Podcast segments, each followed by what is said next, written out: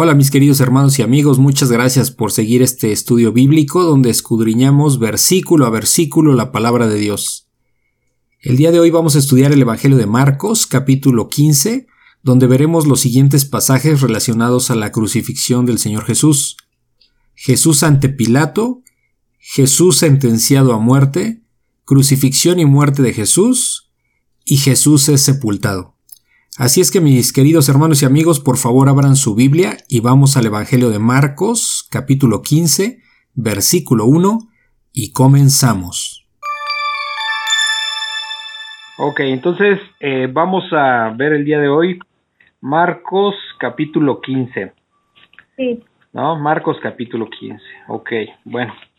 Esta noche te damos gracias Señor porque nos das aquí el tiempo para poder escudriñar tu palabra eh, estamos en un tiempo donde eh, de lectura, donde vemos eh, tus últimos tiempos antes de la crucifixión, la noche previa de tu Hijo Jesucristo, y nosotros estamos aquí para aprender, porque todo esto tiene un mensaje, un mensaje muy fuerte, un mensaje muy importante, que prácticamente es la columna vertebral, Señor, de, de, de tu Evangelio y el por qué a tu Hijo Jesucristo lo, lo, lo, eh, lo tenías predestinado como Cordero perfecto para morir en la cruz. Gracias te damos y te pedimos que tú te hagas dueño de este tiempo para que nos puedas enseñar y podamos aprender de ti, Señor. En el nombre de tu Hijo Jesús. Amén. Amén. Ok. Bueno, vamos a leer primero eh, Marcos capítulo 15. Dice, Jesús ante Pilato. Bueno, nada más recordando, ya ven que en la clase pasada, el capítulo 14, eh, vimos, eh, entre otras cosas, el arresto del Señor Jesucristo, ¿no? Eh, vimos que es el Señor Jesús presentado ante el concilio, que es decir, frente a las autoridades judías, porque tuvo, vamos a decirlo así, dos juicios, uno que fue de los judíos y después cuando lo entregan a, a los romanos, ¿no? Entonces lo que veíamos en el capítulo anterior, capítulo Marcos 14, pues es cuando el Señor Jesucristo es entregado al concilio, a todo el Sanedrín, donde le quieren, donde le quieren, eh, lo quieren, le quieren buscar, ¿no? Cómo sentenciarlo, eh, juzgarlo y, y, declararlo culpable, le inventan ahí hay muchos falsos, eh, muchos falsos testimonios. El punto es que ni aún así cuadraban las declaraciones para poder este eh, tener un juicio convincente. Y en realidad eh, el sumo sacerdote lo que dice pues es que em, lo juzga o lo, lo declara culpable porque se atrevió a decir que era el hijo de Dios, ¿no? Entonces realmente no hubo, esa fue la sentencia, eso fue lo que vimos la, la vez pasada eh, cuando Caifás precisamente dice pues qué más necesitamos no para para encontrar culpable a este. Entonces eh, refiriéndose al Señor Jesucristo. Más o menos en este y bueno también lo último fue que, que Pedro eh, negó al Señor Jesucristo tres ocasiones eh, antes de que cantara dos veces el gallo y mm, como, como se lo había profetizado el Señor Jesucristo y, y bueno pues Pedro lloró amargamente y es cuando bueno cuando ya le damos inicio a la lectura del día de hoy que es Marcos capítulo 15 y con ese contexto del del capítulo del sí del capítulo pasado empezamos a leer este no Jesús ante Pilato. Muy de mañana habiendo tenido consejo los principales sacerdotes con los ancianos, con los escribas y con todo el concilio, llevaron a Jesús atado y le entregaron a Pilato. Pilato le preguntó, ¿Eres tú el rey de los judíos? Respondiendo él le dijo, Tú lo dices. Y los principales sacerdotes le, le acusaban mucho. Otra vez le preguntó Pilato diciendo, ¿Nada respondes? Mira de cuántas cosas te acusan. Mas Jesús ni aun con eso respondió de modo que Pilato se maravillaba. ¿Qué pueden entender de este pasaje?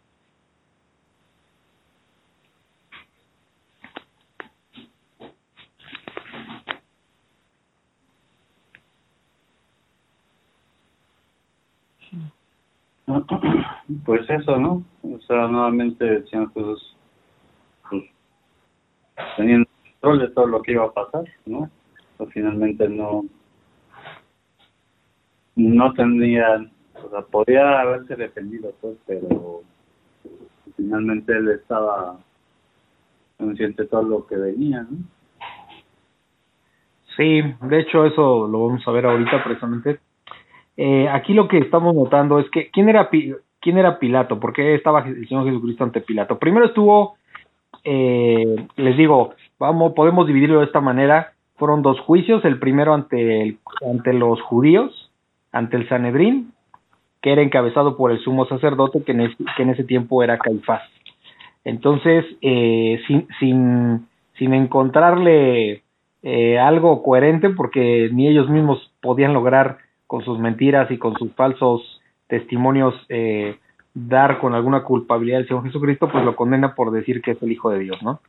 Entonces, eh, es, y es como lo llevan ante Pilato, que es ya esta parte con, una autoridad romana, digamos, porque recordemos que, lo, que los judíos no podían directamente asesinar, matar a, al Señor Jesucristo necesitaban la autoridad y el apoyo sobre todo de, los romanos. Entonces, porque eran quienes eran la autoridad en ese momento, los judíos estaban bajo el yugo romano.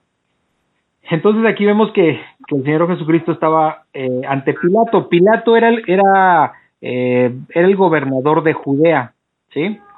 Eh, y vamos a decir su casa de gobierno, por así decirlo, estaba en Cesarea. Cesarea estaba, eh, si lo vemos en el mapa, estaba en la costa del mar Mediterráneo, o sea, era costa.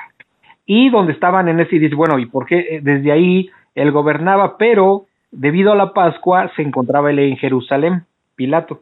Por eso lo llevaron con él, por eso estaba ahí en ese momento.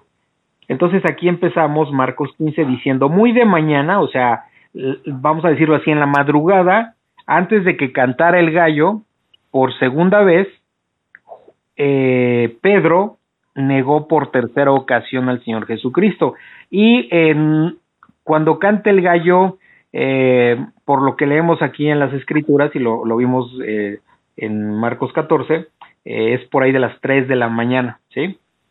Entonces, sí. ¿por qué digo esto? Bueno, porque esa colación está bueno porque aquí al inicio del capítulo de Marcos 15 dice muy de mañana, lo cual nos podemos imaginar, digo, no es, dice la hora exacta, pero por ahí de las de las seis de la mañana, ¿no? Una cosa así, cuando estaba amaneciendo.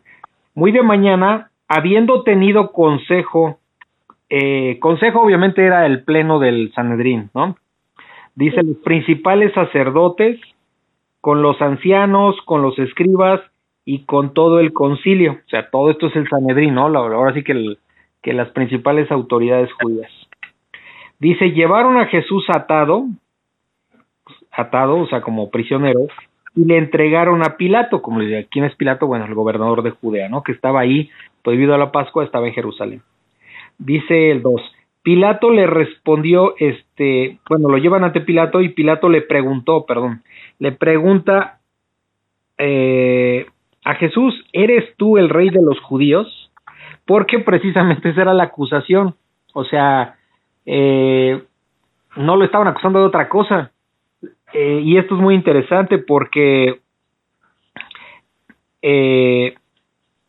mmm, ¿cómo decirlo?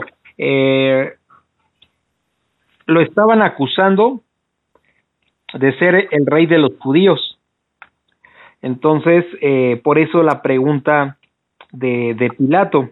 Ahora, también eh, vemos por, por los, en el, sobre todo en el Evangelio de Lucas, sobre estos instantes en esta conversación, lo que los judíos, lo que los del Sanedrín le dicen a Pilato, o sea, de manera perversa y engañosa, es este, o sea, refiriéndose a Jesús, este dice que no que no paguemos eh, tributo al César y obviamente ahí y dice y este está está qué palabra utilizaron está eh, pues está causando eh, revuelta, ¿no? Aquí en, en, en, entre la sociedad. Era de lo que lo estaban acusando, obviamente de manera inventada, a, a Jesús por parte del Sanedrín. Le estaban inventando que, que estaba de revoltoso y que estaba diciendo que no se le diera tributo al César. Eso lo, vemos en, en, en, el, en el pasaje paralelo de Lucas. Pero lo que, lo que aquí le pregunta en el 15.2 eh, Pilato a Jesús es, ¿eres tú el rey de los judíos?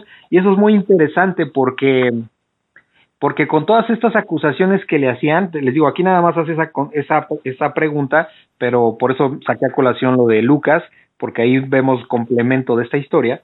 Eh, realmente Pilato pues sabía perfectamente que que, que lo estaban, los judíos lo estaban presionando para sentenciar a muerte a Jesús.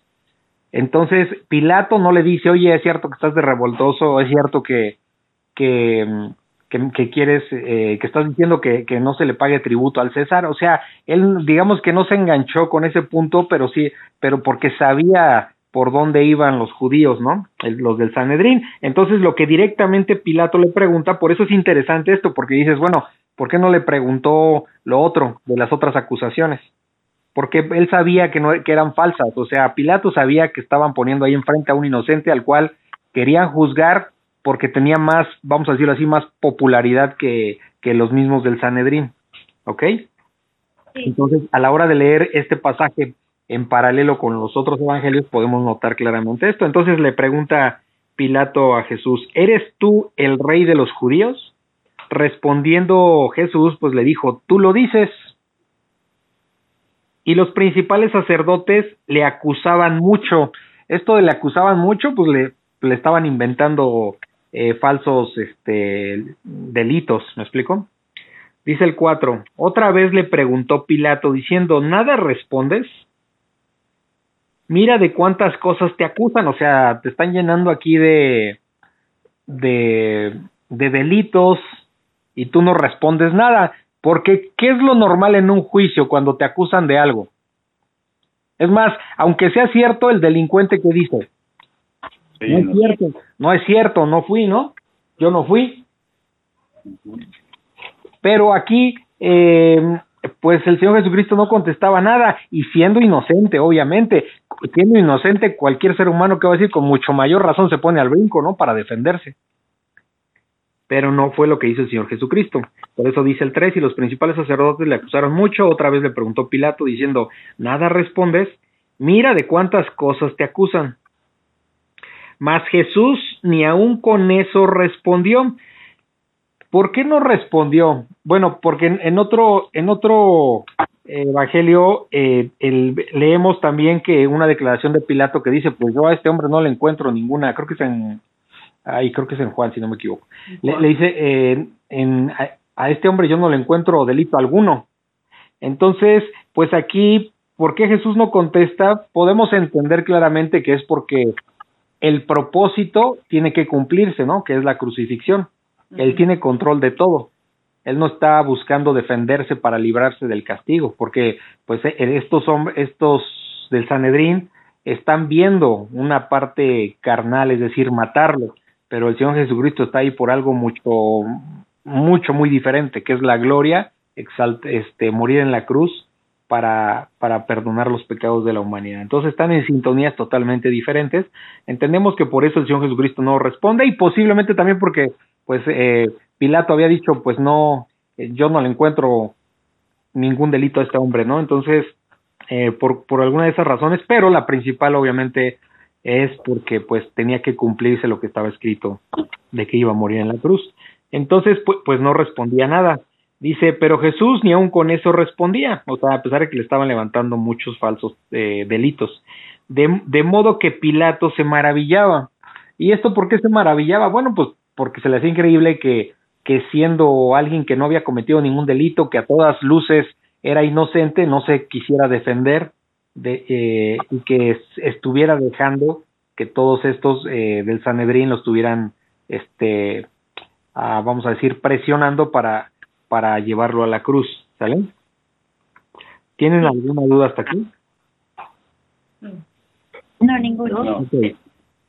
Bueno, dice Jesús sentenciado a muerte. Eh, ahora bien, en el día de la fiesta le soltaba un preso, cualquiera que pidiesen, Y había uno que se llamaba Barrabás, preso con sus compañeros de motín que habían cometido homicidio en una revuelta. Y viniendo la multitud, comenzó a decir que hiciese como siempre les había hecho. Y Pilato les respondió diciendo, ¿queréis que os suelte al rey de los judíos? Porque conocía que por envidia le habían entregado los principales sacerdotes, mas los principales sacerdotes incitaron a la multitud para que les soltasen más bien a Barrabás. Respondiendo Pilato, les dijo otra vez, ¿qué pues queréis que haga eh, del que llamáis rey de los judíos?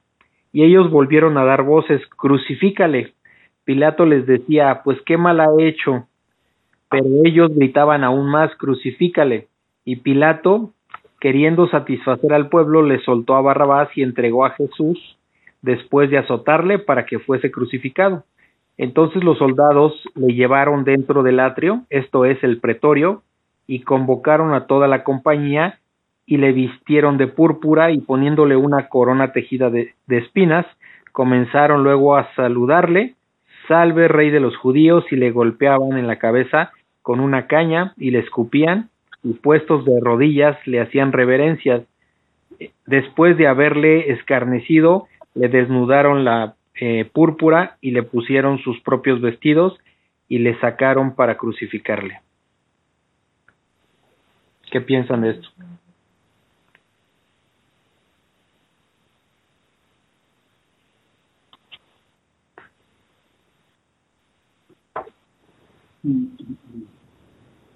Pues eh, a mí me parece como pues, es como muy fuerte y ya cuando cuando vas o en mi caso que voy entendiendo un poquito más cuando leo y estudio y esto eh, todo todo lo que ocurre lo veo como que bueno más bien de hecho es así que lo puedes percibir hoy hoy en día no que no es necesario este tener a cañas ni nada, sin embargo, es como de comportamiento, ¿no? Entonces, eh, por ejemplo, en este caso de, de Barrabás, que también es como el control o el ejemplo de decir, bueno, o sea, no de este, sino del, ladrón que crucifican junto a él. Entonces es como reflejo de lo que pasó antes, pero si lo aplicas hoy en día, pues se aplica, ¿no? Y es donde te arrepientes y, bueno, donde pides perdón todos los días. Pues sí, este, de hecho, este es eh, precisamente lo que acabas tú de comentar, es la, la parte actual o de lo que implica eh, todo esto que estamos leyendo en los días de hoy. Porque bueno, pues aquí vemos que fue en el tiempo de Jesús con Pilato, pero todo eso que estaba pasando de estarle buscando eh, algún delito al Señor Jesucristo no cambia eh, en nuestros días, porque siempre se le está buscando eh, el difamar a Jesús eh, de cualquier forma. Hay mucha gente que busca cómo difamarle, cómo inventarle cosas, eh, que dijo tal cosa. O sea, así como en ese tiempo le estaban inventando para eh, delitos que no existían, eh, hoy día es lo mismo. O sea, la gente lo rechaza, este, inventa muchas cosas de su cosecha muchas veces.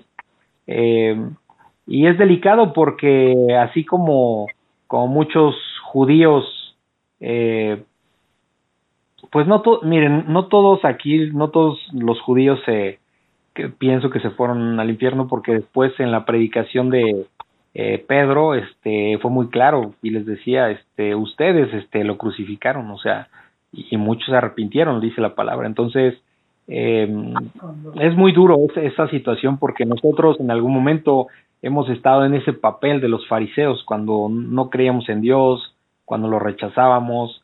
Y, y, bueno, pues es la parte que a uno le duele, ¿no? De, de, de cómo uno en nuestros días ha cometido o cometió mucho esas faltas, ¿no? Frente al Señor y ahí es donde Él se, se engrandece en su misericordia y su amor, ¿no? Cuando nos perdona.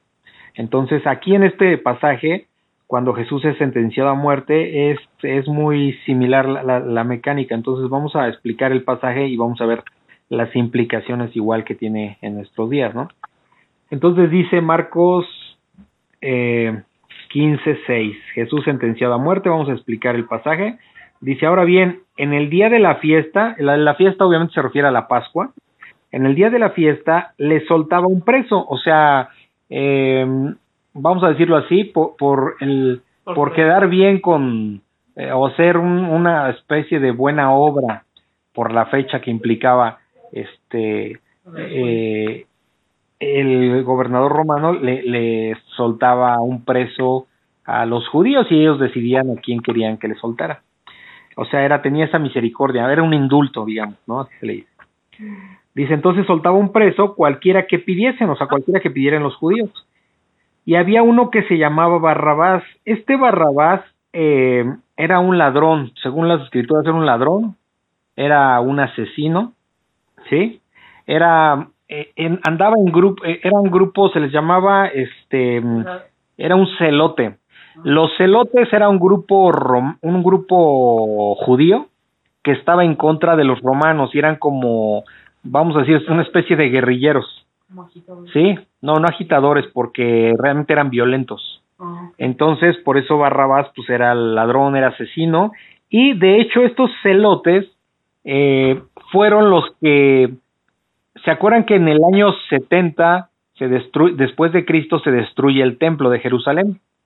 Sí. Todo, inició más o menos por ahí del 66, como cuatro años antes, precisamente con estos celotes eh, sublevándose contra los romanos y ellos fueron los que empezaron todo ese conflicto, vamos a decirlo así, duró más o menos cuatro años hasta que se fue cada vez haciendo más grande y por eso eh, el emperador, el, este, perdón, el general Tito fue el que comandó este, eh, al ejército romano para acabar con ellos y, y bueno, pues este, de paso destruyeron el, el templo eh, de Jerusalén. Entonces, este Barrabás a ese grupo pertenecía. Bueno, yo les hice un poco la conexión de este tiempo, en el año estamos hablando más o menos 33, y al 70, o sea, como 40 años después, este grupo de celotes, no, no estoy diciendo que era el mismo Barrabás, sino que era ese mismo grupo eh, de agitadores, de, de, judíos violentos contra, contra el imperio romano, estos mismos celotes este, fueron los que este, incitaron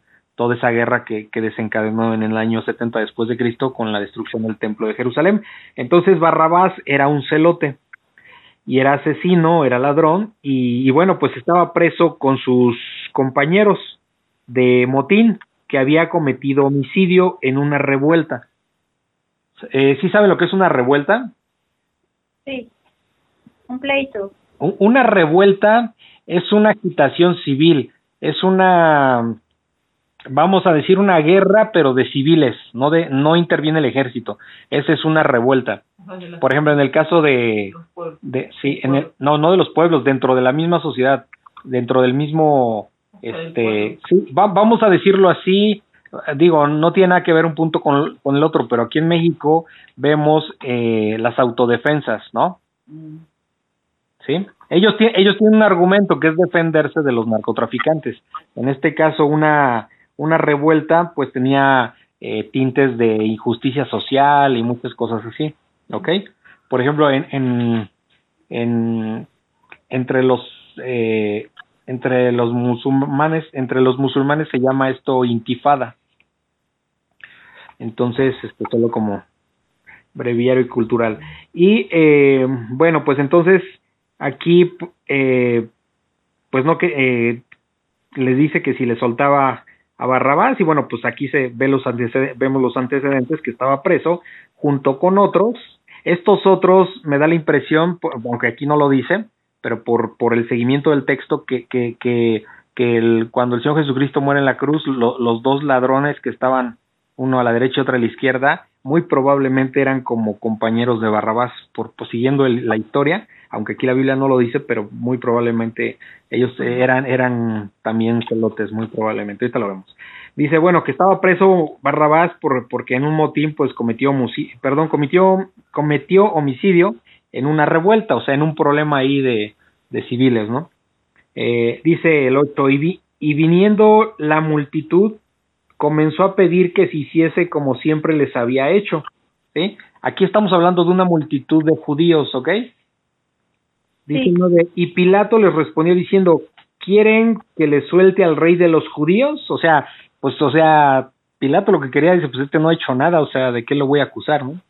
Sí sentía una presión, o sea, por un lado lo estaban presionando todos los líderes judíos y por otro lado él entendía que no tenía ningún delito Jesucristo. Dice el 10, porque conocía, bueno, y aquí lo explica en el 10, porque les preguntó que si querían soltar al rey de los judíos, porque conocía que por envidia, fíjense lo que les dije hace un momento, por envidia le habían entregado. ¿Por qué envidia? Pues porque Jesús estaba llamando mucho más la atención que siendo ellos judíos. O sea, imagínense el papel de, de Paul Sanedrín eh, diciendo, pues, cómo este carpintero cualquiera este se va a volver más popular y va a tener más importancia que nosotros que somos maestros de la ley, que somos sacerdotes. ¿Sí me explicó? Sí. el ego en, a todo lo que da, por eso dice por envidia, eso implica por envidia, porque conocía que por envidia le habían entregado eh, a los principales sacerdotes, o sea, realmente, por ejemplo, los, los estos líderes judíos decían que Jesucristo andaba diciendo que, que, que, no se pagara tributo al César. Y, y, y, Pilato no hizo caso de eso, porque él se daba cuenta claramente que, que pues, los judíos no era que estuvieran muy interesados en el bienestar de Roma o ser leales a Roma, sino más bien era por envidia, ¿ok? ¿Sí se entiende? Sí. Dice el 11, más o pero los principales sacerdotes incitaron a la multitud, fíjense, esto es muy fuerte. Incitaron a la multitud para que le soltase más bien a Barrabás. Incitaron a la multitud. Hay, eh, hay muchos estudios y libros de cómo funcionan las masas en nuestra sociedad hoy día y tienen características muy específicas. no nos vamos a meter en este tema. Este, en la universidad nosotros veíamos muchos temas referente a eso de cómo se manejan las masas. Y eso sucede hoy día. Eh, vemos, por ejemplo, mujeres feministas haciendo destrozos y peleando derechos y realmente son títeres de, de, otros objetivos diferentes. Y, y, la gente piensa que es muy inteligente, las, las feministas piensan que son muy inteligentes y este y, y que son muy originales y que son las que se sublevan y porque la mujer siempre ha estado este, oprimida por el machismo y el patriarcado y, y boberías así, porque, y te das cuenta que, que son masas que están siendo manipuladas, ¿sí? Porque cuando revisas o las confrontas con, con la realidad, con las estadísticas, con lo cultural, te das cuenta que no tienen argumentos para, para sustentar eso. Pero bueno, es aquí eso lo que estaba pasando. No, por eso les digo, no es diferente. Ahorita alguien dice, no, vas a la universidad y te dicen, no, pues es que Dios no existe por esto y por esto, y te manejan un materialismo, ¿no? O la creación de Darwin, ¿no? Que a través del mono nosotros salimos seres humanos, ta, ta, ta, y pues se vuelven masas con falta de criterio, haciendo caso a, a puntos que, que, que, que, pues si se dan cuenta, se necesita mucho más fe para creer en esas cosas. Mucho más fe, o sea, se necesita algo más que, que, que sea incluso para, para estar convencido de que, de que el hombre salió así. Entonces, aquí cuando dice en el pasaje, en el 11, que los principales sacerdotes incitaron a la multitud, eso sucede hoy día. Se incita a la multitud. Entonces, eh, a, a ¿cómo vemos las iglesias hoy día? Vemos iglesias, eh, y gracias a, a, las redes sociales, a YouTube, sobre todo que podemos ver muchísimos videos, te das cuenta de iglesias con miles de personas, miles, y están siendo incitadas a, a la prosperidad, incitadas a, a, este, a las sanaciones, incitadas al estar declarando cosas para que se cumplan, o sea, no es bíblico nada de eso, son masas que están siguiendo, y por eso el Señor Jesucristo dice que cuando nosotros, este, vamos, cuando leamos el Evangelio, conoceremos la verdad, y la verdad nos hará libres. Es decir, no vamos a estar bajo el yugo de nadie, sí vamos a estar, bueno, lo voy a decir otra la manera bíblica, vamos a estar bajo el yugo de Dios, pero él es pura verdad. y Él nos da libertad. Entonces, lo que nos da leer la palabra de Dios es libertad de pensamiento. ¿Sí? Eso es lo que nos da. Estamos bajo un yugo que es el de Dios, pero ese yugo, como dice, es, es este ligero. Bueno, sí, liviano y ligera mi carga. ¿Sí? Entonces, ¿por qué? Porque el yugo del, del mundo eh, te tiene sometido a diferentes cadenas, a diferentes presiones, a diferentes pecados. Entonces, es muy, tiene mucho de fondo esto cuando dice eh, en el en Marcos 14, 11 que, que los principales sacerdotes incitaban a la multitud. Eso no ha cambiado hoy día. ¿Para qué incitaban? Porque el propósito es, el punto es este, ¿para qué lo incitaban? Para que no soltaran a Jesús. ¿Por qué el mundo te incita o, o te promueve muchas ideas? Todas te desvían de Jesús. Ese es el problema. Todas te desvían. Entonces, eso es lo que hay que tener mucho cuidado y por eso abocarnos a la lectura de la palabra de Dios, porque eso nos va a dar libertad en Cristo. Y dice que vamos a conocer la verdad aquí en el Evangelio y que esa verdad nos va a hacer libres. Entonces, eh, no vamos a ser borregos siguiendo líderes falsos, que eso es sobre todo lo peligroso. Dice, bueno, que incitaban a la multitud para que le soltase más bien a Barrabás. Respondiendo Pilato les dijo otra vez, o sea, estaba insistiendo porque él sabía que pues no, Jesús no tenía pecado. ¿Qué pues queréis que haga del que llamáis rey de los judíos? O sea, entonces, ¿qué, si quieren que le suelte a Pilat, a Barrabás, ¿qué quieren que haga con este que dicen que es rey de los judíos? Y ellos volvieron a dar voces, crucifícale, o sea, ya la multitud, esta misma, aquí está el punto delicado. Y, y, y, lo podemos ver entre líneas porque parece un pasaje que nos está narrando nada más la, parece que nos están dando un pasaje eh, con la narración de los hechos del Señor Jesús, pero tiene de la crucifixión o de o los momentos previos a la crucifixión, pero tiene mucho de fondo porque dice que que que enardecieron a la multitud, o sea, para ponerlo en contra de Jesús. ¿Saben quién era esa multitud? La que lo seguía días antes lo recibió con palmas. La que lo seguía eh, al, al, lado del mar de Galilea, a los que les daba de comer. A toda esa multitud. ¿Cómo es posible que lo seguían y ahora ya estaban pidiendo crucifícale, crucifícale? El Señor Jesús lo sabía, de hecho nos lo dice en su palabra, que él sabía quién era, de qué eran los hombres y que no necesita que nadie, no necesitaba que nadie le diera consejo de cómo se, de quiénes eran ellos es fuerte. Porque a veces decimos, creemos en Dios, pero cuando vienen problemas lo rechazamos o, lo negamos como Pedro.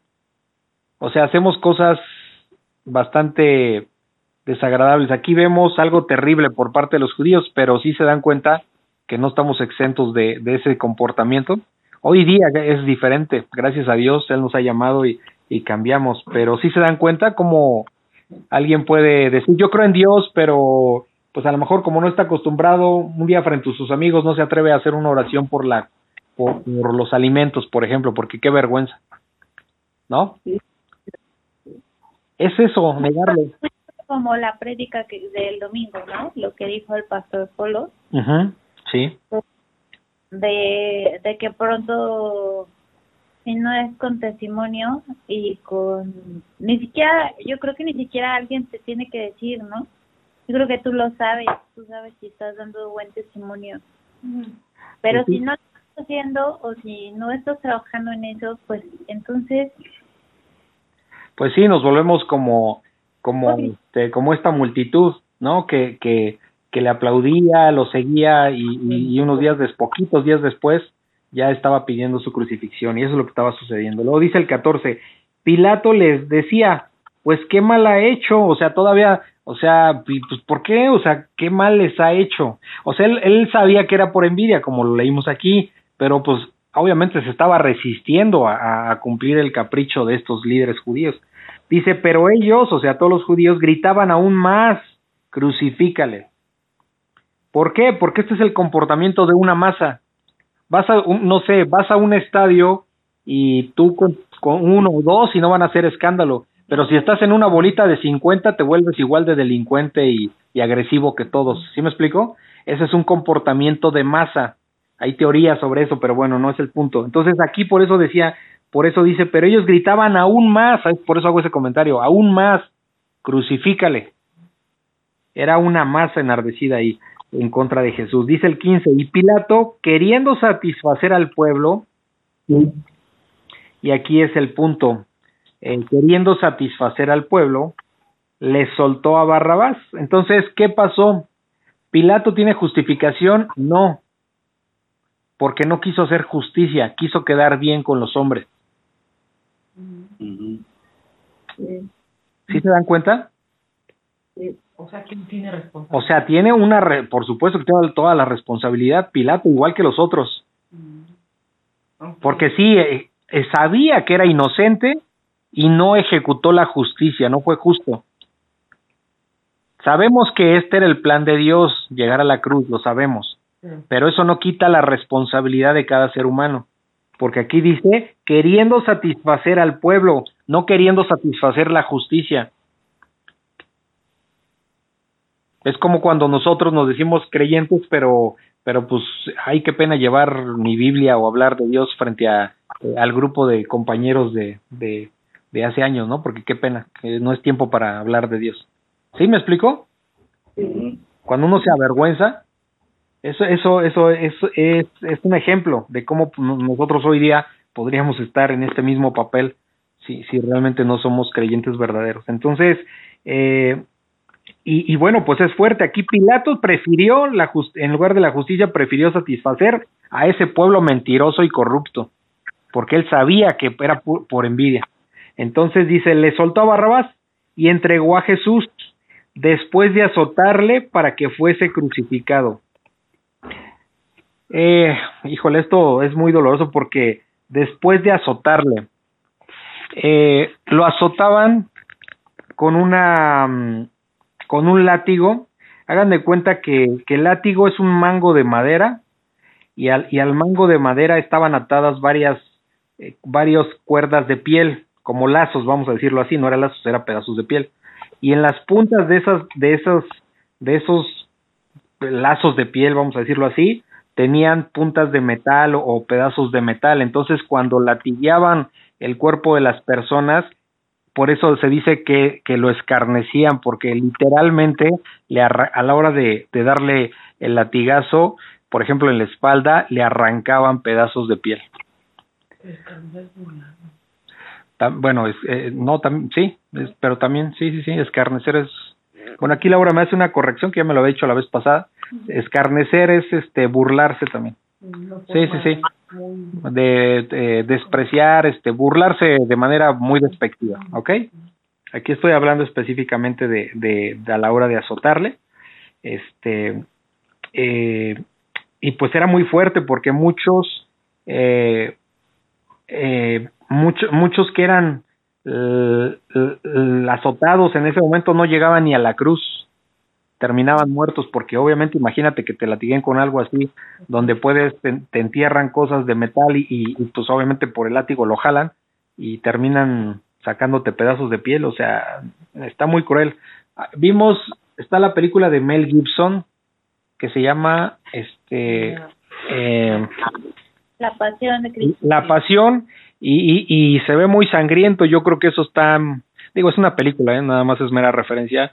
Yo creo que sí está pegado a la realidad y posiblemente se queda corto por lo que vemos aquí y lo que entendemos que eso significaba.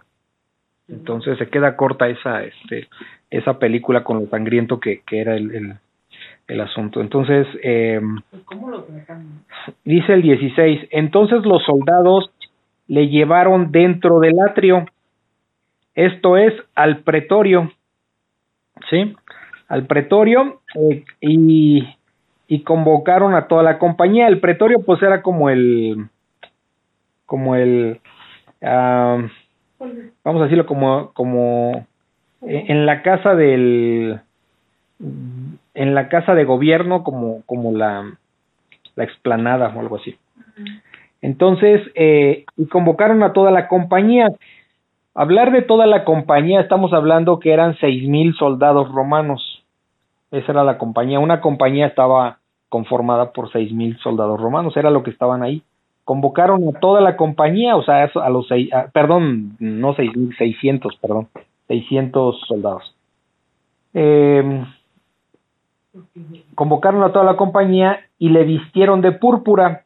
Esto de púrpura es como, pues como un, como una capa, que es color púrpura. Eh, eh, el color púrpura en ese tiempo eh, significaba el color de la realeza, ¿sí? Era un color muy, para ese tiempo, muy fino y muy caro, porque era complicado sacar ese tono para esos tiempos. Entonces solamente la realeza utilizaba estas vestimentas color púrpura y fue lo que le lo vistieron. Es decir, que estamos a partir de aquí que vamos a leer en las próximas líneas al a los soldados romanos burlándose del Señor Jesucristo, eh, mofándose de que sea el rey de los judíos. Eso es lo que estaban haciendo, por eso le pusieron esa eh, esa ese, ese, esa vestimenta púrpura y poniéndole una corona tejida de espinas lo cual implicaba pues que era el rey de los judíos, ¿no? O sea, una burla para este ponerle una corona de espinas, que eso es muy con la, la visualizamos todos, ¿no? Creo yo. Dice el 18, comenzaron luego a saludarle, o sea, como en burla, salve rey de los judíos. Este salve rey de los judíos era una expresión para el César cuando este como de mm, eh, un, un, saludo, era un saludo al César, básicamente, ¿no? De respeto. Pero en este caso, pues lo hacían mofándose, burlándose, salve rey de los judíos, le decían. Y le golpeaban en la cabeza con una caña, ¿sí?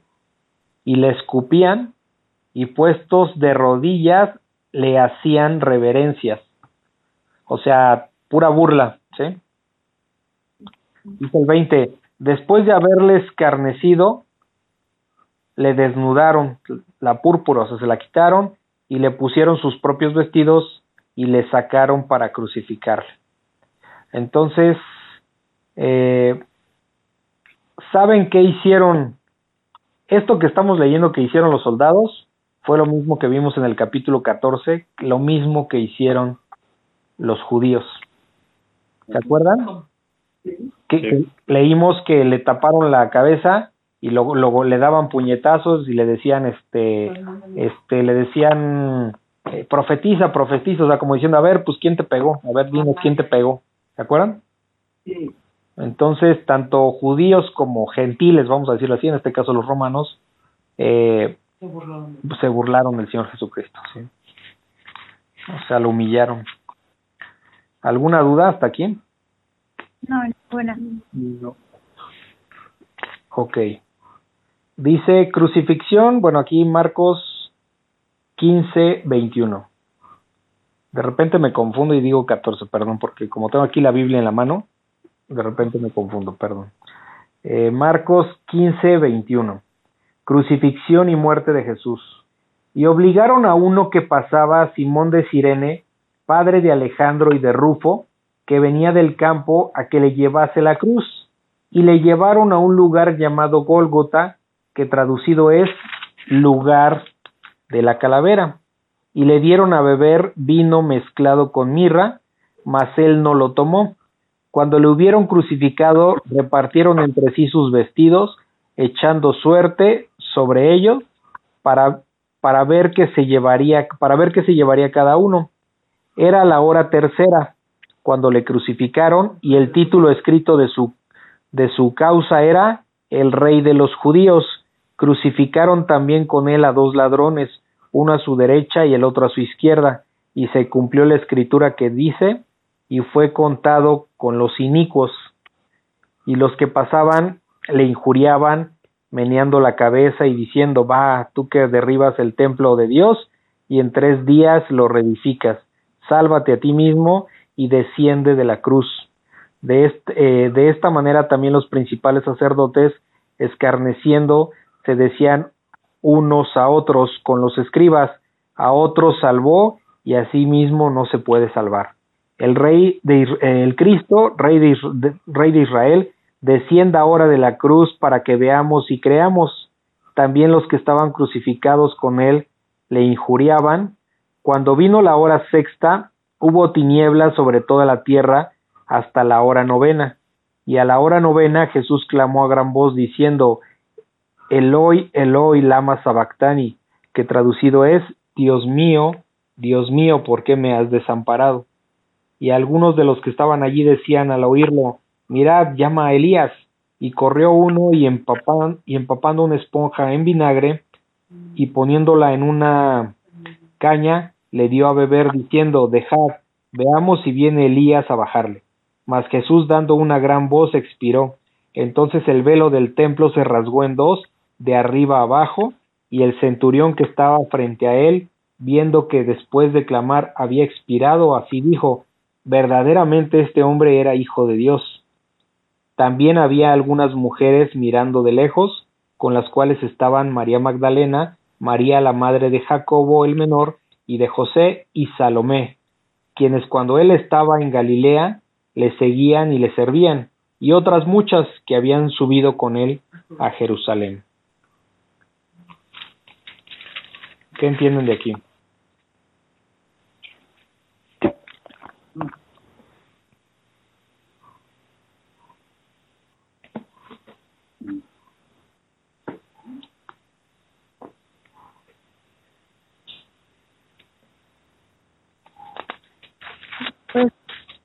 Yo te vuelvo a comentar es lo mismo, ¿no? Que, que es una gran lección con, o sea, el Hijo de, de Dios, el Señor Jesús, nos da una gran lección, ¿no?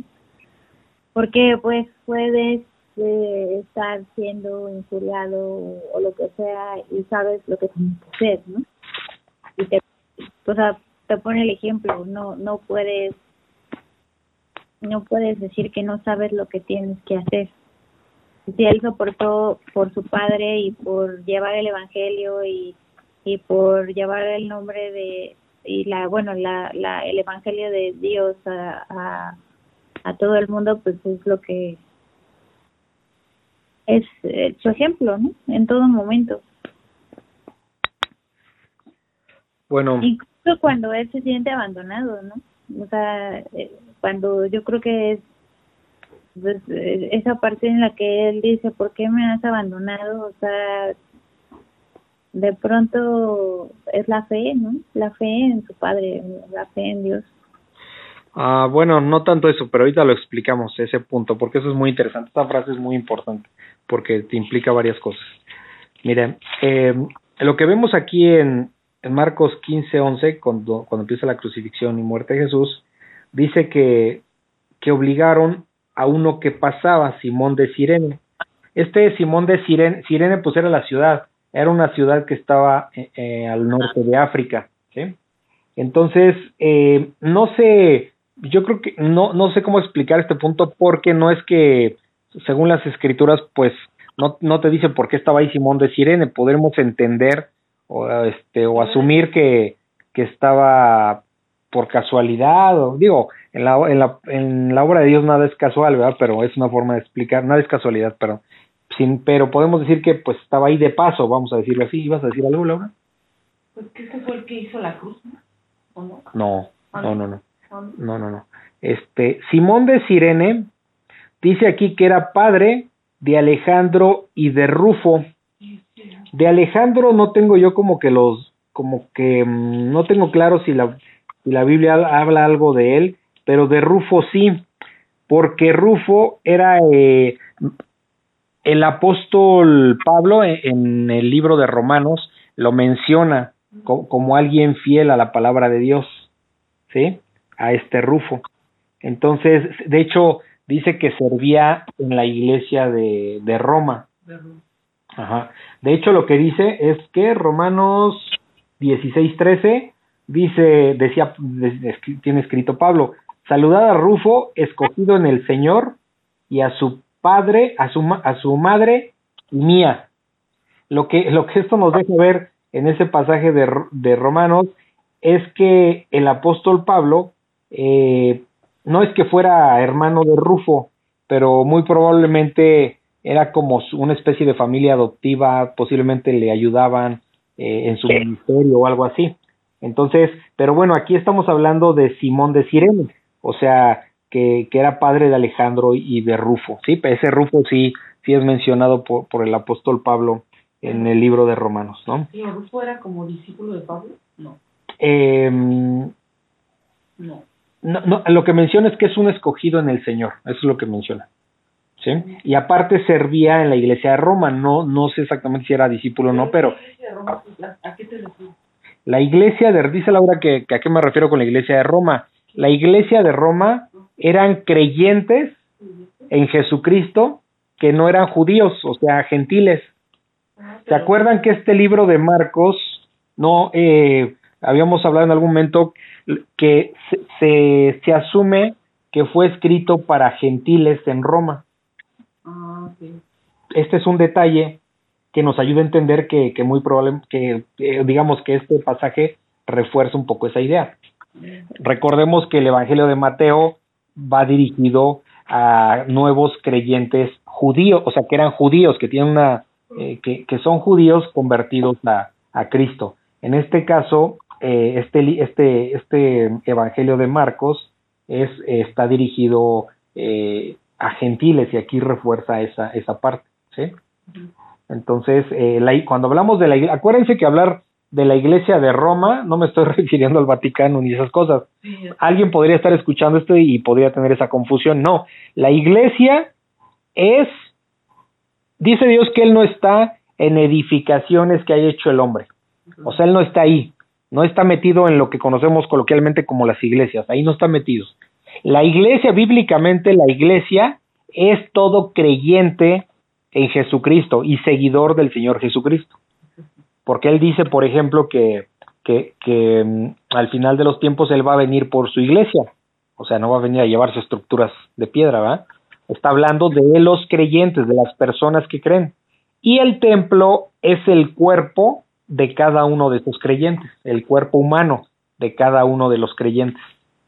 ¿Ok? Entonces, eso es, bíblicamente eso es lo correcto y eso es como se maneja toda la Biblia, toda la Biblia. La iglesia es, no es una estructura eh, edificada por hombre, la iglesia es personas creyentes en Jesucristo, puro creyente, ¿sí?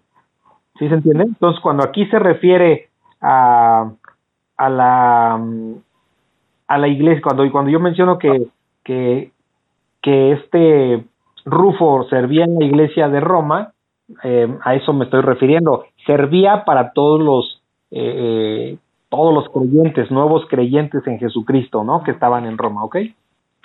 Sí. Ok, bueno, entonces dice, y empezó otra vez en el en Marcos 15, 21, y obligaron a uno que pasaba, o sea, esto ya es, vimos ahorita al, al final del pasaje anterior que bueno, que sacaron al Señor Jesucristo para, para crucificarlo, ¿no? Entonces ya en la calle, eh, cuando lo llevaba ya su cruz, digamos, obligaron a uno que pasaba, Simón de Sirene, padre de Alejandro y de Rufo, que venía del campo a que le llevase la cruz. Esto, pues los, los soldados romanos le dicen, a ver, ayúdale. ¿Por qué? Por, por, sí, ¿por qué? Pues porque vemos en todo este relato que al Señor Jesucristo lo toman preso en la noche, lo tienen interrogando, lo están interrogando este los judíos, después los llevan con Pilato, es decir, no había dormido y aparte encadenado, fue fue este azotado. ¿Sí se dan cuenta?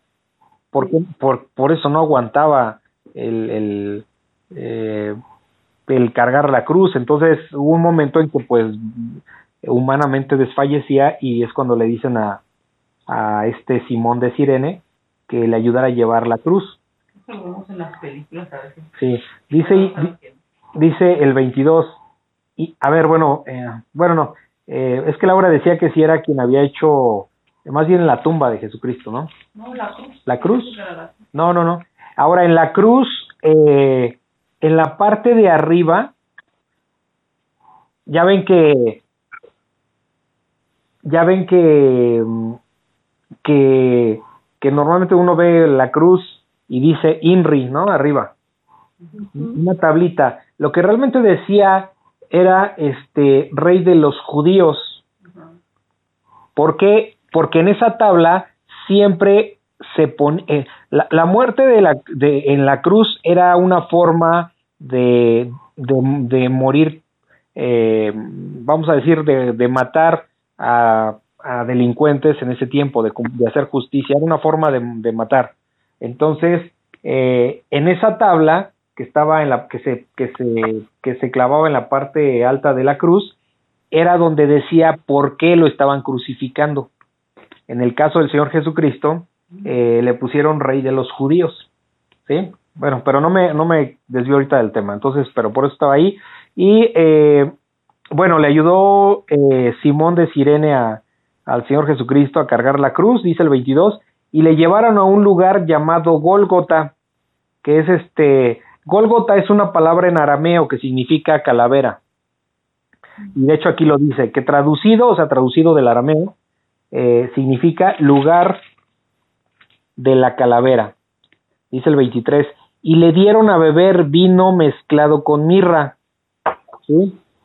No sabemos si esto era para, posiblemente para calmar el, dolor o algo así, me quiero imaginar.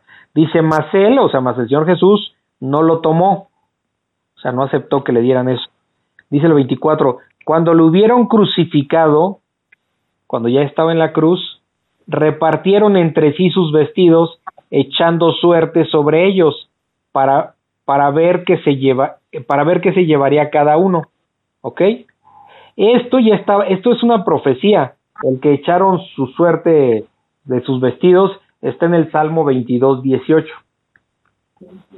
Ahí, ahí se dijo exactamente.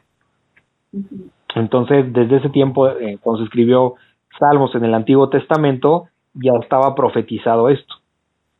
Entonces dice el 25, era la hora tercera. ¿Se acuerdan cuál es la hora tercera? No, no, como las tres, no.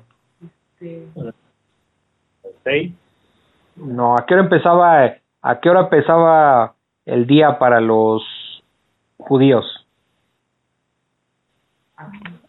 En la madrugada, ¿no? No, lo vimos en Mateo eso, muchas veces. Muchas veces. Muchas veces. Sí. Sí. Empezaba a las seis de la mañana y acababa el día a las seis de la tarde en el horario judío. Y aquí cuando dice era la hora tercera, las si empieza a las seis de la mañana el día, eran las nueve de la mañana, lo que entendemos hoy día, que eran las nueve de la mañana. Entonces, en la hora tercera, a las nueve de la mañana, para que entendamos, cuando le crucificaron, este, era la hora tercera cuando le crucificaron, a las nueve de la mañana lo crucificaron, Ay. ¿sí? A las nueve de la mañana, eh, Porque muere hasta las tres. no murió luego, luego, No hasta eh, fueron aproximadamente eh, tres horas.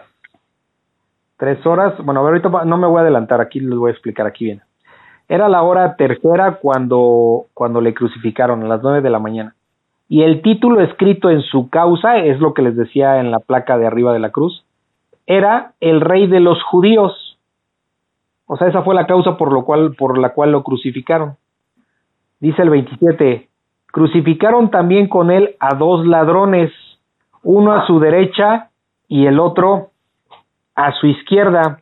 Les digo, aquí la Biblia no lo dice, es como un entendimiento personal. Creo que tiene que ver con, con compañeros de, de Barrabás, ¿sí?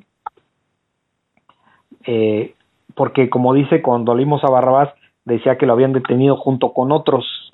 Entonces, siguiendo la línea de, de la historia, posiblemente estos ladrones tenían que ver también con, con Barrabás, porque si a Barrabás lo iban a también a crucificar y, y, pues bueno, le dijeron, no, libera a Barrabás, pues los otros que quedaron libres eran los, sus, digo, los otros que sí quedaron, siguieron presos y, y posiblemente sean estos dos, ¿sí me explico?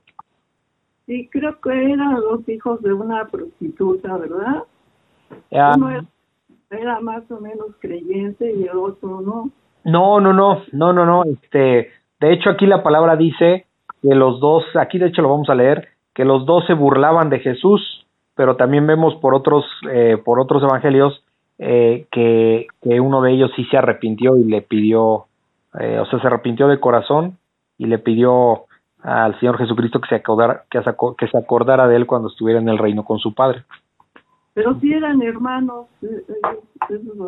Bueno, No, no, sé, eso, mire, lo que pasa es que hay cosas, eh, aquí es, eh, qué bueno que lo menciona, porque esto es súper importante, eso que usted mencionó ahorita es muy, muy importante. Algo que debemos de, de tener siempre en mente es que si no lo dice la palabra de Dios, no lo podemos asumir como real, ¿me explico?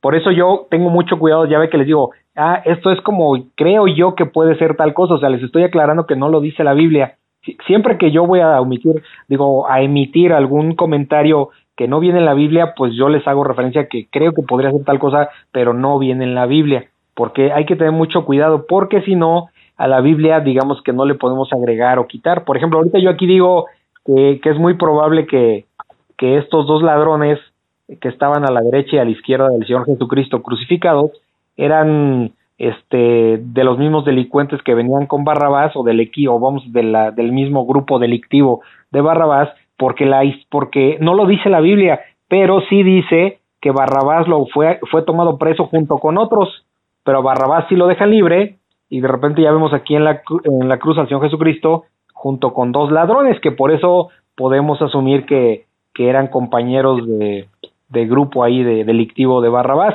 pero pues so- eh, no, no, no es relevante eso, simplemente es aquí como para, como para darle un poquito el contexto a la, o un poquito la, el escenario de lo que estamos leyendo, pero no, no distorsiona un mensaje, vamos a decirlo así, no, no cambiamos la palabra Dios ni nada, simplemente hacemos ese comentario, pero sí aclarando que no dice la palabra. Y lo que usted comenta que eran hermanos y eso, pues la verdad es que no sé si lo, si, si ven en algún libro que no sea la Biblia, eh, pero este, si yo lo supiera en lo personal se lo comentaría, lo ignoro, lo ignoro, pero, pero no viene en la Biblia eso, que sean hermanos, por eso no lo puedo yo asegurar, ¿sí me explico?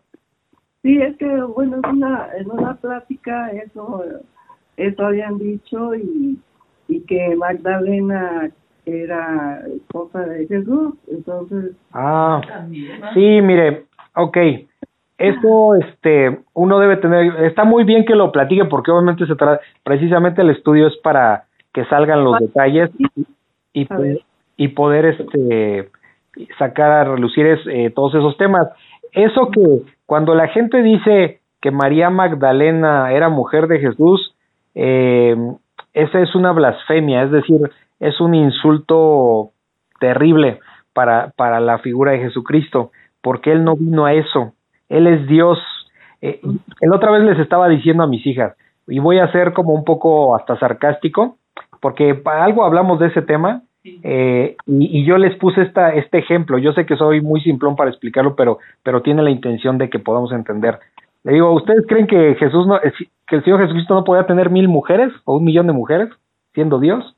no, pues si quisiera las podría tener, pe- pero él no es Jesús, él no vino a eso, digo, lo estoy diciendo desde una, eh, yo no, no estoy diciendo que esa era la intención, quiero aclararlo, solamente es una forma simple de decir, pues si él quisiera podría tener a quien quisiera, pero es, pero él es Dios, él no es un hombre, es por eso es una blasfemia pensar que tenía una mujer, él vino, estamos leyendo aquí cómo vino a un propósito totalmente diferente a lo carnal, él no vino aquí a establecerse para tener una mujer, Él, él es Dios, Él es puro, Él es santo. Cuando nosotros entendemos esas características y, de- y- y sabemos que Él es santo, que venía a un propósito, esto que está pasando ahorita aquí, que lo, que leemos de la crucifixión, eso estaba, el Señor Jesucristo ya lo sabía que iba a estar en esta posición de crucifixión desde antes de que el mundo fuera creado.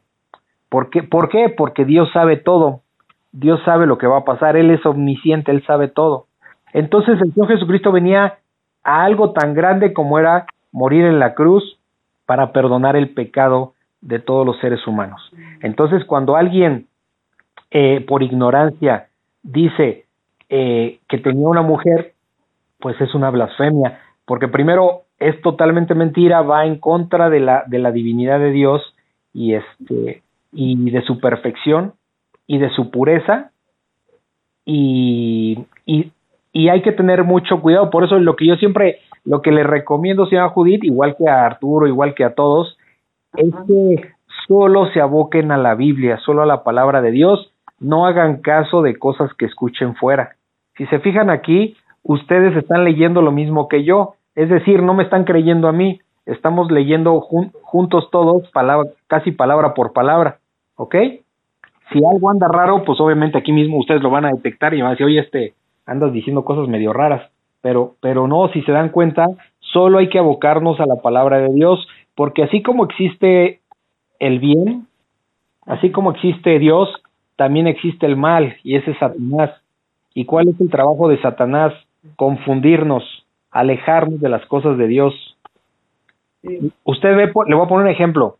Usted ve iglesias donde hay mucha, donde hablan, donde anuncian la prosperidad, le llaman el evangelio de la prosperidad, o sea que, que usted puede andar, pero bien corta de dinero y, y sometiéndose ahí a, a, esas iglesias, usted va a ser próspera, usted va a tener mucho dinero, va a tener negocios, X y Y.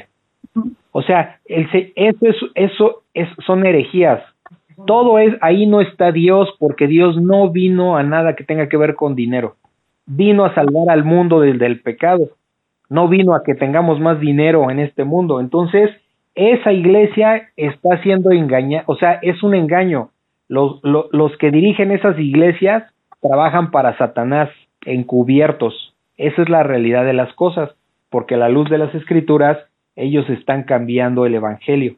Entonces, lo que dice la palabra es que van a tener ellos mayor condenación por engañar a la gente, pero también va a haber condenación para todas esas personas que están metidas en esas iglesias si es que no se arrepienten, porque lo que andan persiguiendo es dinero, no andan persiguiendo el perdón de Dios, andan persiguiendo dinero, entonces sus intenciones también son perversas, porque no les interesa a Dios, les interesa cómo tener más dinero en este mundo. Entonces, ¿sí me explico? Hay que, lo que yo le sugiero es que tenga mucho cuidado con todo lo que escucha para que usted solamente váyase o abóquese a lo que es la Biblia, porque es la única forma en que todos vamos a poder conocer la verdad. Porque, hay, mire, ahorita este mundo hoy día, siempre ha sido así, pero hoy está muy agudizado esto, hoy día es muy, eh, muy fuerte esto. Hoy, hoy más que nunca estamos llenos de información por todos lados, pero paradójicamente estamos llenos de grandes mentiras por todos lados. Hay mucha confusión, hoy más que nunca hay mucha confusión en toda la humanidad. Y todo porque se dejan llevar por, por, por, por falsas enseñanzas falsos maestros y nadie quiere abocarse a leer la Biblia para conocer al verdadero Dios y al verdadero Jesucristo. ¿Sí me explico? Sí. Entonces yo lo único que le recomiendo es, si se da cuenta, no le estoy diciendo que me crea nada, lo que le digo es, agarre la Biblia y solo lea, solo crea lo que está leyendo en la Biblia, porque es la palabra de Dios. Y de esa manera nadie, nadie le va a poder engañar. Ajá, no, yo nunca he dudado, yo siempre he creído en la Biblia pero eso es de gente que no lo cree, de gente que no cree. Ah, no, miren, no nos podemos abocar, no nos podemos abocar a la Biblia. Digo, perdón, perdón, corrió, estoy viendo aquí algo, perdón, me confundí. No podemos abocarnos a la gente, eh, a la demás gente, ¿sí? Primero tenemos que ver por nosotros mismos y cambiar, ¿ok? Le voy a poner un ejemplo y se lo digo con, con respeto porque obviamente es de corazón porque aquí hablamos muy claro todo, pero siempre con la intención de, de que entendamos qué es lo que Dios nos está diciendo. Usted dice que siempre ha creído la palabra, ¿cierto? Me, me lo acaba de decir hace un minuto. Sí, siempre he creído en Dios. Eh, ¿Ya leyó la, la Biblia desde Génesis hasta Apocalipsis? Bueno, no, eh, la he leído en, ¿cómo se dice? En paz. En partes. Ajá. Le voy a decir por qué. Yo, sé la respuesta, pero yo le voy a decir por qué le hago estas preguntas, para clarificar que no podemos, lo que el Señor dice es que no podemos, eh, ¿cómo vamos a obedecer lo que no conocemos? O sea, ¿cómo vamos a obedecer a Dios si no conocemos su, su, sus mandamientos? Y sus mandamientos no solo son los diez mandamientos, hay mucho más. O sea, es toda la palabra en toda la Biblia, en el Antiguo Testamento, en el Nuevo Testamento, hay muchas indicaciones. Entonces, no podemos obedecer algo que no conocemos. Por eso es importante que nos aboquemos a, leer la palabra. Lamentablemente hoy día, eh, en las iglesias cristianas, eh, hay mucho desconocimiento de la palabra porque, porque no quieren leer. Entonces, le voy a poner un ejemplo. Este, bueno, imagínese que, que tenemos eh, un padre que nos deja un, se muere y tiene un, y nos deja un testamento. Y el testamento está en la notaría.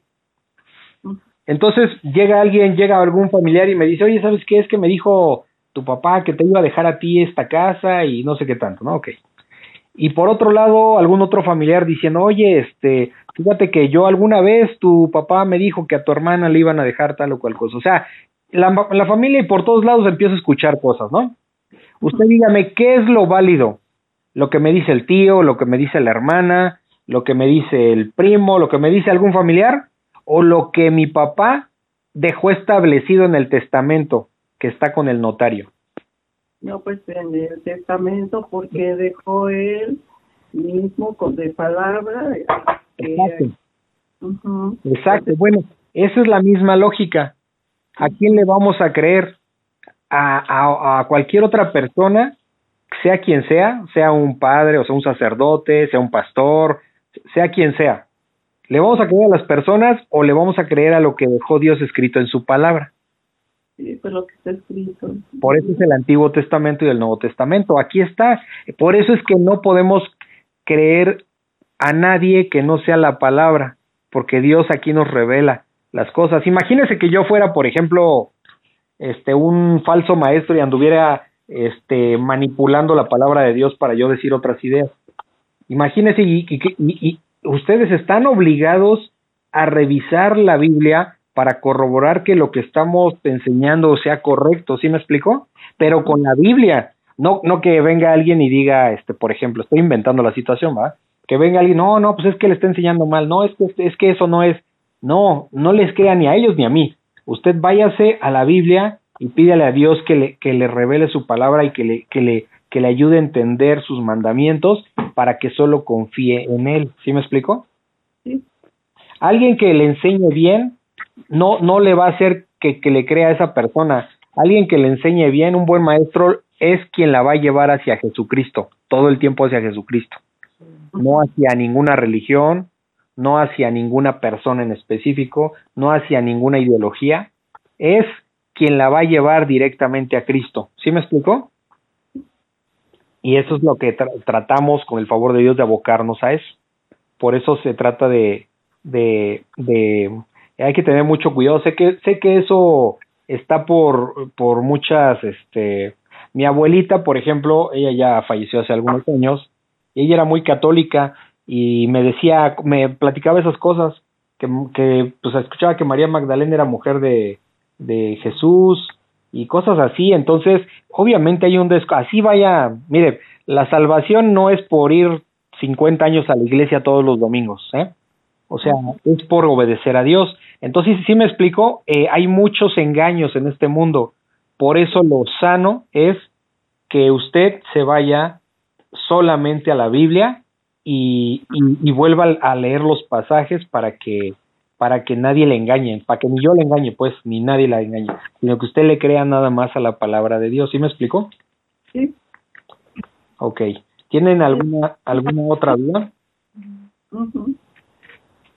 Ok, me, okay. me desvío un poquito del tema, pero, um, ok, estábamos en Marcos 15, 26 y el título escrito de su, de su causa era Rey de los Judíos. Dice 27, crucificaron también con él a dos ladrones, uno a su derecha y el otro a, su izquierda. Sabemos que, que inicialmente los dos se burlaban del Señor Jesucristo, pero, pero también vimos que, que uno se arrepintió y fue perdonado. E, ese ladrón fue perdonado sin haberse bautizado, sin haber ido a predicar el Evangelio, ¿sí? Sin haberle compartido a su familia, sin, vamos a decirlo así, sin haber escuchado a Jesucristo, más que en esos minutos que estuvieron ahí.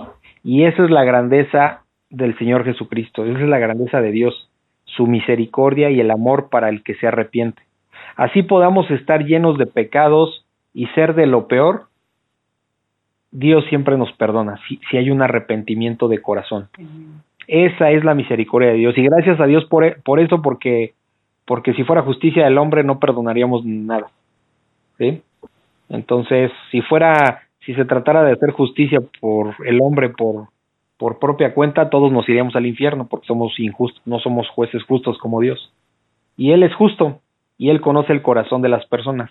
Podemos hacer mucho daño, mucho mal, eh, pero si hay un arrepentimiento de corazón, eh, Dios nos perdona. Por ejemplo, en este caso, eh, los dos ladrones eh, no se libraron de... Son dos cosas diferentes, porque aparte la gente piensa que eso es injusto, pero aquí son dos cosas que hay que entender. Ellos hicieron mal en este mundo y tuvieron consecuencias, por eso estaban ahí en la cruz. ¿Ok? O sea, no se libraron de las consecuencias. Están pagando en este mundo lo que estaban lo que hicieron, pero espiritualmente uno de ellos sí se arrepintió. O sea, y el que el hecho que el Señor Jesucristo lo perdonara no significa que le dijo, "Ah, mira, tú vas a vivir, te voy a bajar de la cruz y vete a tu casa este feliz", no. Murió ahí en la cruz, igual que el Señor Jesucristo. Tuvo eh, tuvo consecuencias sus hechos aquí, pero Dios lo perdonó. Dios tiene esa misericordia y Dios tiene ese amor para perdonar eh, nuestros pecados. Entonces, eh, siempre y cuando haya un arrepentimiento de corazón y, haya una intención genuina de, poder acercarse a Dios, ¿no? Y seguirlo y obedecer, aprender de él y obedecerlo. Entonces, eso fue lo que pasó en esta situación con los dos ladrones. Uno de ellos se arrepintió y dice el 28, y se cumplió la escritura que dice, y fue contado con los inicuos. Esto está en Isaías 53, 12. Mm, este, y fue contado con los inicuos. Dice el 29, o sea, con los, con los pecadores. Y los que pasaban le injuriaban, o sea, había mucha gente que pasaba por ahí, lo veía en la cruz, y es lo que hacían, le injuriaban. O sea, lo veían mal, meneando la cabeza, como diciendo, ah, o sea, como, como, era otro tipo de burla porque pues les había dicho, de hecho las palabras del Señor Jesús fue que si ellos derribaban ese, ese templo, refiriéndose al templo de Jerusalén, una, una estructura impresionante, si ellos la, la, la derribaban, este, él la levantaría en tres días. Obviamente no se refería, no se refería físicamente, se refería espiritualmente. ¿Por qué? Porque para los judíos el templo era donde podían tener comunión con Dios, donde podían llegar a, hablar con Dios o donde podían llegar a ofrendar cosas a Dios. Pero pero pero, ahora el templo es Jesucristo. Ahora el sumo sacerdote, el principal es Jesucristo. Ahora ya no necesitamos un templo, necesitamos a Jesucristo, que es él el que nos perdona los pecados. Entonces, eh, eso es a lo que él se refería y tomaron mal sus palabras y, y, le cambiaron lo que él dijo porque le decían, ah, con que tú dijiste, tú dijiste que tú tirabas el templo y lo volvías a levantar en tres días. Él jamás dijo que lo iba a tumbar. O sea, hay que entender muchas veces que parece lo mismo y no es lo mismo. Entonces, aquí eso pasó que, que, mm, que lo injuriaban meneando la cabeza refiriéndose a eso. O sea, este había dicho que es el rey del eh, el hijo de Dios y no sé qué, y no se puede bajar de la cruz. O sea, ese, ese tipo de, de insultos eran los que estaban refiriendo. Dicen que meneando la cabeza y diciendo, va, o sea, como que, ah, no puede ser, tú que derribas el templo de Dios, o sea, él jamás dijo que lo iba a derribar, pero así le decían ahí, tú que derribas el templo de Dios y en tres días lo reedificas, sálvate a ti mismo y desciende de la cruz. O sea, Imagínense a una persona, imagínense el perverso corazón de estas personas. Y, digo, era el tiempo de estas personas, pero reitero, nosotros de una u otra manera hacíamos cosas similares para, para, para injuriar a Dios o para ofenderlo. Eh, le decían, eh, imagínate al Señor Jesucristo en la cruz, todo ensangrentado, este, azotado previamente, o sea, en malas condiciones y todavía se estaban burlando en sus narices, como coloquialmente decimos. Tú que derribas el templo de Dios y en tres días lo, lo reedificas, sálvate a ti mismo y desciende de la cruz. De esta manera también los principales sacerdotes, escarneciendo, o sea, lo que me, corrigió Laura, escarnecer es burlarte, eh, eh, de manera grotesca, vamos a decirlo así. escarneciendo, se decían unos a otros con los escribas, o sea, entre, entre judíos, entre líderes judíos. A otro salvó, a sí mismo no se puede salvar. Dice, el Cristo, Rey de Israel, descienda ahora de la cruz para que veamos y creamos. O sea, le están diciendo, pues a ver, bájate de la cruz para que te creamos, para que veamos que realmente te bajas de la cruz y ahora sí te creamos. Esto era un insulto, otro insulto más, porque ellos no, a ellos no les interesaba ver ese milagro. Eh, a ellos no les interesó jamás porque incluso cuando resucitó se corroboró que eran unos mentirosos, o sea, y perversos, porque por eso le pagaron a los vigilantes, a los que estaban vigilando la tumba, a esos a esos soldados romanos les pagaron para que inventaran que, que los seguidores de Cristo habían ido por el cuerpo y se lo llevaron. Entonces, obviamente estas palabras de que, pues a ver, vamos a ver que este, quiere, queremos ver que te bajes de la cruz y te salves a ti mismo, pues estaba llena de, de, de escarnecimiento, ¿sí? De, de, de burla hacia él. No les interesaba en lo más mínimo. Dice, también los que estaban crucificados con él le injuriaban, es lo que les decía, al inicio los dos lo estaban este, insultando. Sabemos que les reitero que después uno de ellos se arrepintió. Luego dice el 33, cuando vino la hora sexta, ¿cuál es la hora sexta? ¿Cuál es la hora sexta? Si el día empieza a las seis para los judíos. Antes a las 12. Eran las doce del día. Las 12. Acuérdense que acabamos de leer que lo crucificaron a las nueve y ya eran las doce, tres horas en la cruz. Ah, ok. ¿Sí se dan cuenta? Dices la hora tercera fue cuando estaba en la cruz. Cuando, cuando vino la hora sexta, o sea, a las doce del día, ya llevaba ahí tres horas de cuando lo crucificaron, hubo tinieblas, hubo tinieblas sobre toda la tierra, hasta la hora novena, o sea, hasta las tres de la tarde, tres horas de oscuridad. Se fue la oscuridad Se fue la luz.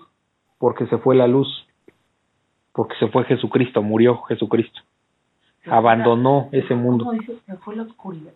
¿sí? No, no, no, No. se fue la luz. ¿Quién es Jesús? La luz. La luz, la luz de este mundo. Y en ese momento él murió, la luz de este mundo se fue, el mundo quedó en obscuridad. Por eso, tres horas de obscuridad. Una forma de decir, los ha dejado Dios. Es una forma, vamos a decirlo, pues era real, o sea, en ese sentido, ¿sí? Bueno, otra vez, 33. Cuando vino la hora sexta, hubo tinieblas sobre toda la tierra hasta la hora novena. En toda la tierra hasta la hora novena. O sea, tres horas de oscuridad. Dice el 34. Y a la hora novena, Jesús. Ah, perdón, perdón, aquí voy a hacer corrección. Este, se oscureció porque. Ah, ah, bueno, aquí mm, quiero aclarar, perdón, eh, no expliqué bien. A ver, leo y explico. El 34. Y a la hora novena Jesús clamó a gran voz diciendo, Eloi, Eloi, lama sabactani, que traducido es, Dios mío, Dios mío, ¿por qué me has desamparado? Cuando vienen las tinieblas, podemos entender que es porque Dios Padre se separa eh, del Hijo. ¿Se acuerdan que aquí cuando dice... Sí, cuando dice esto de Eloi, Eloi, lama sabactani, también está en arameo, que quiere decir, Dios mío, Dios mío, ¿por qué me has desamparado? Eh, Dios Padre se separó de Jesús. E- Es la primera vez que el Hijo se separa del Padre. Y al temor, y el, el grande temor que tenía el Señor Jesucristo no era precisamente eh, la cruz, sino era esa separación que sabía que iba a venir con el Padre, porque mientras Jesús estaba en la cruz, estaba cargado con todos los pecados del mundo.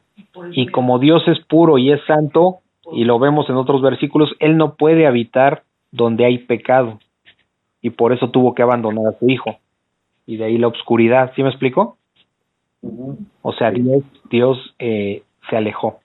Hubo tres horas de oscuridad y, y bueno, entonces estamos hablando que aquí al Señor Jesucristo lo crucifican a las nueve de la mañana, ya eran las tres de la tarde, seis horas en la cruz, ¿sí? Eloi, Eloi, lama sabactani, que traducido es, Dios mío, Dios mío, ¿por qué me has desamparado? ¿Ya entienden eso? Hay una separación con el Padre, dice el 35, y algunos de los que estaban allí decían, al oírlo, mira, llama a Elías, o sea, el profeta Elías, y corrió uno y empapando una esponja en vinagre y poniéndola en una caña, así como si fuera un hisopo, hagan de cuenta, le dio a beber, diciendo, dejad, veamos si viene Elías a bajarle. O sea, como a ver si viene el profeta Elías y lo baja el de aquí. Dice el 37, más Jesús dando una gran voz expiró. Esto de una gran voz, eh, o sea, fuertemente, estaba muy débil. Entonces, eh, ¿cómo es que, que sacó fuerzas? Bueno, pues porque obviamente eh, Dios en ese sentido, ¿no? Trabajando. Dando una gran voz, expiró. Expiró es, murió, ¿sí? En, en, en los otros evangelios leemos textualmente que dice, entregó el espíritu. O, que dijo, él dijo, Jesucristo dijo, consumado es, o sea, ya te obedecí, Padre, todo lo que tú me mandaste, ya he cumplido, se han cumplido todas las profecías que hablaban de mí. Eh, hay muchas implicaciones ahí en el consumado es. Dice que dijo es eh, consumado es. Dice que eh, agachó la la eh, agachó la cabeza pues en la posición que estaba en la cruz y entregó el espíritu. ¿Sí? O sea, nadie le quitó la vida al Señor Jesucristo, Él la puso para perdonar los pecados. Entonces, como les he dicho en otras ocasiones, hay una responsabilidad del ser humano, hay una responsabilidad de, de, de todos los que intervinieron para que el Señor Jesucristo llegara a la cruz, sí tienen una responsabilidad, no, no, no, no están exentos de ella, eh, pero eh, las cosas no suceden si Dios no lo permite. Y Él tenía un plan mucho mayor que era salvar al mundo del pecado. Entonces, por eso entregó a su Hijo Jesucristo para morir en esa cruz. Y eso fue lo que, lo que, lo que pasó. Dice, expiró, o sea, murió. Dice el 38. Entonces, el velo del templo se rasgó en dos, de arriba a abajo. Eh, el velo era, eh, era, era, era, parte del, eh, ya ven que en el lugar santísimo eh, estaba el um, en el lugar santísimo era donde estaba la, el arca de la alianza y es donde solamente entraba el sacerdote o el sumo sacerdote una vez al año es decir para tener vamos a decirlo así para tener comunión o para tener comunicación con Dios era a través de entrar al tabernáculo, al, lugar santísimo. Este lugar santísimo estaba dividido del resto del templo con una, este, con una cortina, con un velo muy grande. Entonces, cuando el Señor Jesucristo muere, en ese momento, el velo se rasga de arriba hacia abajo. ¿Por qué de arriba hacia abajo? Para que no dijeran que, que un ser humano lo había rasgado. Si somos, como era un velo grandísimo, pues un ser humano que va a hacer lo va a rasgar de abajo para arriba, ¿no? Lo va a jalar. Pero de arriba abajo, pues eso es imposible para el hombre. O sea, tendría que haber pasado otras cosas como para poder hacer eso. Entonces, lo cual dice que ya Dios ya no está ahí en el tabernáculo. Ya no está, salió. ¿Se acuerdan que, que hay una parte cuando llega este cuando llega el Señor Jesucristo previamente a su crucifixión, llegó a Jerusalén. Y cuando va bajando del monte, pues que ve Jerusalén y, hace una expresión así como de tristeza, ¿no? Jerusalén, Jerusalén, ¿no? ¿Cuántas veces quise eh, juntarte como, como la gallina junta sus pollitos? O sea, y no quisiste. Entonces, eh, hay una lamentación de parte de, Jesús de que, de que ya no va a estar Dios ahí. Entonces, eh, bueno, en esta parte ya yendo más adelante con, con lo de, de, que el velo del templo es rasgado de arriba hacia abajo, es como diciendo, o, o porque así es, ya no está Dios aquí en este templo, Dios se ha ido, Dios los ha abandonado. Y ahora eh, es a través de Jesucristo. Él es el tabernáculo, vamos a decirlo así. A Él es al que hay que recurrir y ya no a través de un sumo sacerdote, ya no a través de ningún ser humano, ya directamente. Eres creyente, crees en Dios, verdaderamente le crees, puedes llevar una relación personal con, con el Señor Jesucristo. Ya no a través de ninguna religión, no a través de ninguna iglesia, no a través de ninguna creencia, no a través de ninguna, eh, no a través de ninguna, de ninguna persona, sin, sino únicamente a través de su palabra que él mismo dejó y a través de él, ¿sí? Por eso dice la palabra que no hay este, hay un solo intermediario entre Dios Padre y el hombre, que es Jesucristo hombre, este Jesucristo que murió en la cruz. ¿sí? Este es el Jesucristo a través del cual podemos obtener la, la salvación, la vida eterna y, previamente el perdón de pecados. Entonces eso es lo que pasó cuando se rasga el velo del templo de, de arriba abajo. Dice el 39, y el centurión que estaba frente a él, o sea, frente a Jesús en la cruz, eh, un centurión era un, un oficial romano que tenía a su cargo aproximadamente como, como 100 soldados, ¿no? Ese era un centurión. Dice, el centurión que estaba frente a él, viendo de, eh, después de clamar, perdón, es que tengo apuntes y, eh, viendo que después de clamar había expirado así, dijo, verdaderamente este hombre era el Hijo de Dios, porque no solo, no solo hubo obscuridad por tres días, también vemos en otros evangelios que complementan esta historia que hubo un temblor muy fuerte. ¿Sí? Entonces, eh, pues eh, en ese momento el centurión pues, pues vio que, que reconoció que verdaderamente Jesucristo era el Hijo de Dios. Y luego dice el 40, también había algunas mujeres mirando de lejos. Esto que vamos a leer, esto último sí está muy, también muy fuerte, Parece que no, y ahorita vamos a sacarle aquí la información. También había algunas mujeres mirando de lejos, entre las cuales estaba María Magdalena. Esta María Magdalena, pues es la que tenía, ay, no me acuerdo si eran tres, tres demonios o algo así, este, siete demonios, perdón. Tenía siete, le, habían... le derramó el perfume Ajá. Eh, la primera, este, porque la otra fue eh, Marta, la, la hermana de María la que le derramó. No, Sí. la que le derramó. Ah, sí, son, es que sucedió dos veces. Sí. Este, hay una, eh, no, no, no, no. Esta María Magdalena fue la que, la que lloró eh, junto, en la casa de un cobrador, de un, este, ay, ay, ay, ¿Publicano? de un, creo que fue publicano. Republicano. No, ¿cuál? rep- Digo publicano. De un publicano, este, eh, Le lloró le cayeron las lágrimas al Señor Jesús en sus pies y, y, y le, y le limpió. Eso te, dice la palabra enjugar, que es secar. Le secó lo- l- con sus cabellos los pies. Y este y, y de hecho pensaba el dueño de la casa eh, en la mente decía por qué dice si verdaderamente supiera quién es esta mujer no estaría como que pues no estaría ahí con ellos no a la mesa entonces este y es cuando Jesús le dice bueno Dice, yo desde que entré, se llama Simón, desde que entré no me has dado nada, ni un vaso de agua, y ella no ha dejado de, este, de, ay, no me acuerdo qué palabra utiliza, y ella no ha dejado de, de jugar mis, sus lágrimas, ¿no? Este, de secar las lágrimas en sus pies. Entonces, esa es una. Después viene otra en, eh, en casa de Lázaro, pero esa fue María Magdalena la que, la que rocía.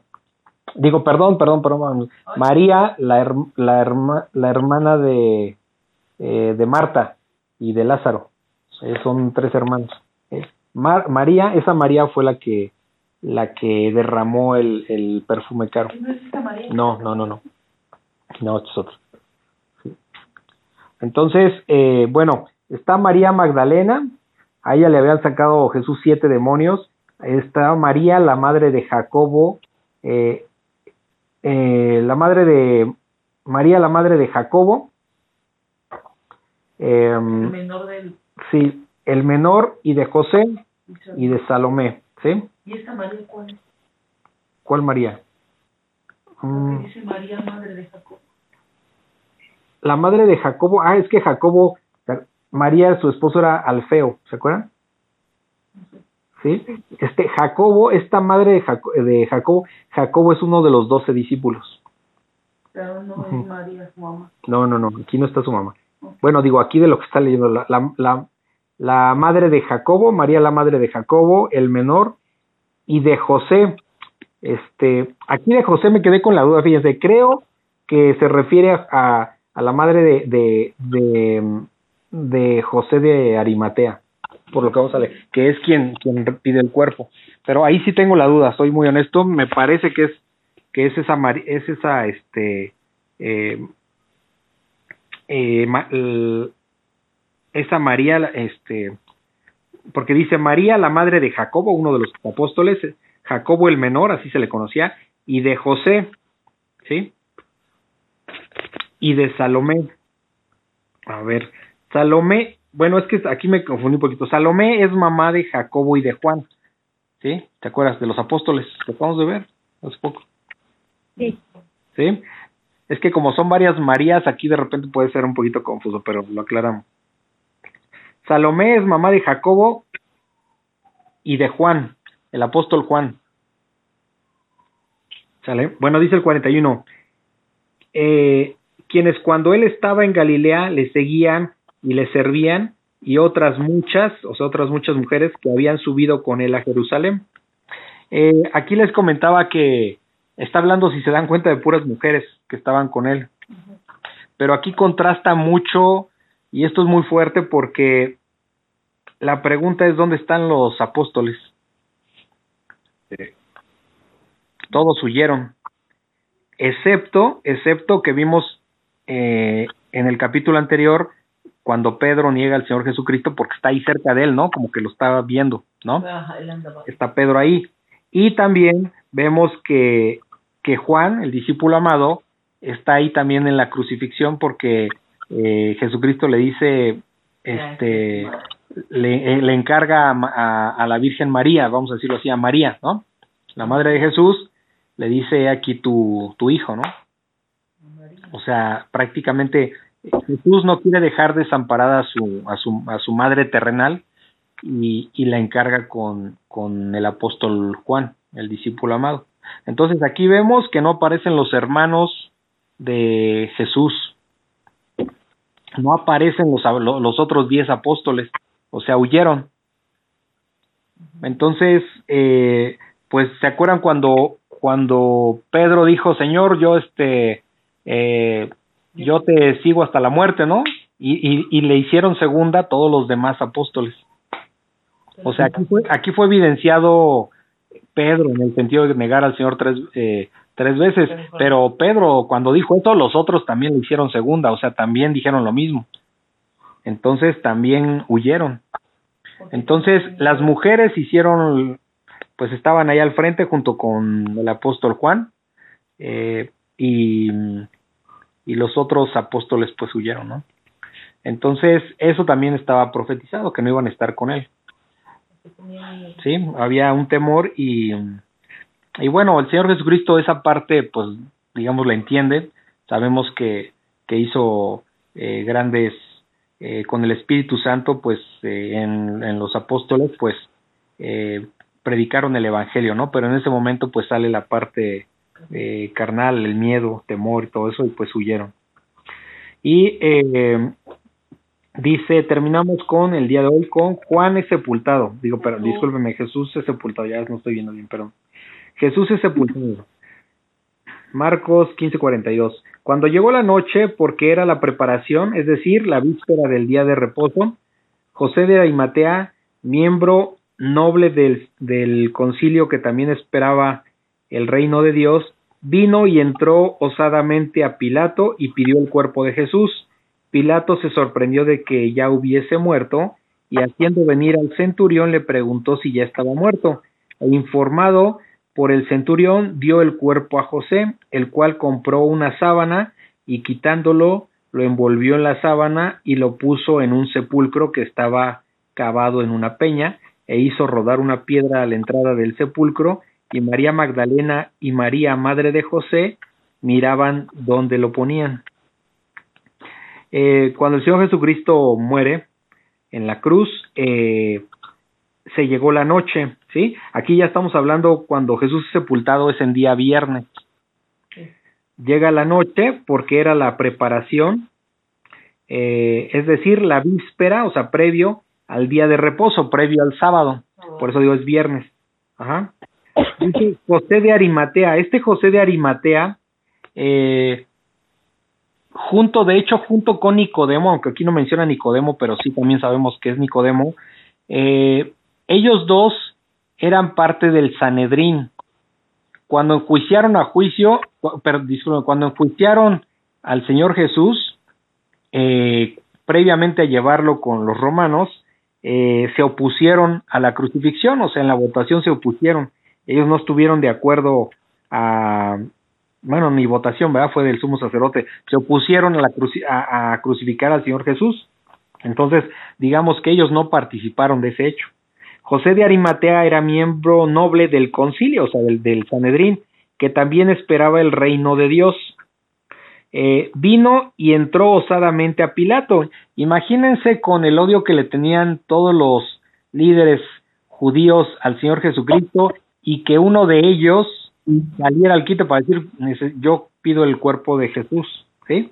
O sea, por eso dice que entró osadamente a Pilato, o sea, sin titubear y sabiendo que, que pues podía costarle, ¿no? De una u otra manera el, el, el que supieran que él pidió el cuerpo de, de, de, del Señor Jesús. De hecho, en ese tiempo, ¿quién pide el cuerpo? ¿Quién pedía el cuerpo? Pues los familiares, pero los hermanos no estaban o sea, pues, entendemos que huyeron. y, y, y uno puede entender también, y eso creo que muchos lo hemos vivido cuando, eh, no sé, cuando a una madre pierde un hijo, pues la madre no está en condiciones de eh, emocionales de, de andar haciendo trámites, ¿no? De funerales y eso.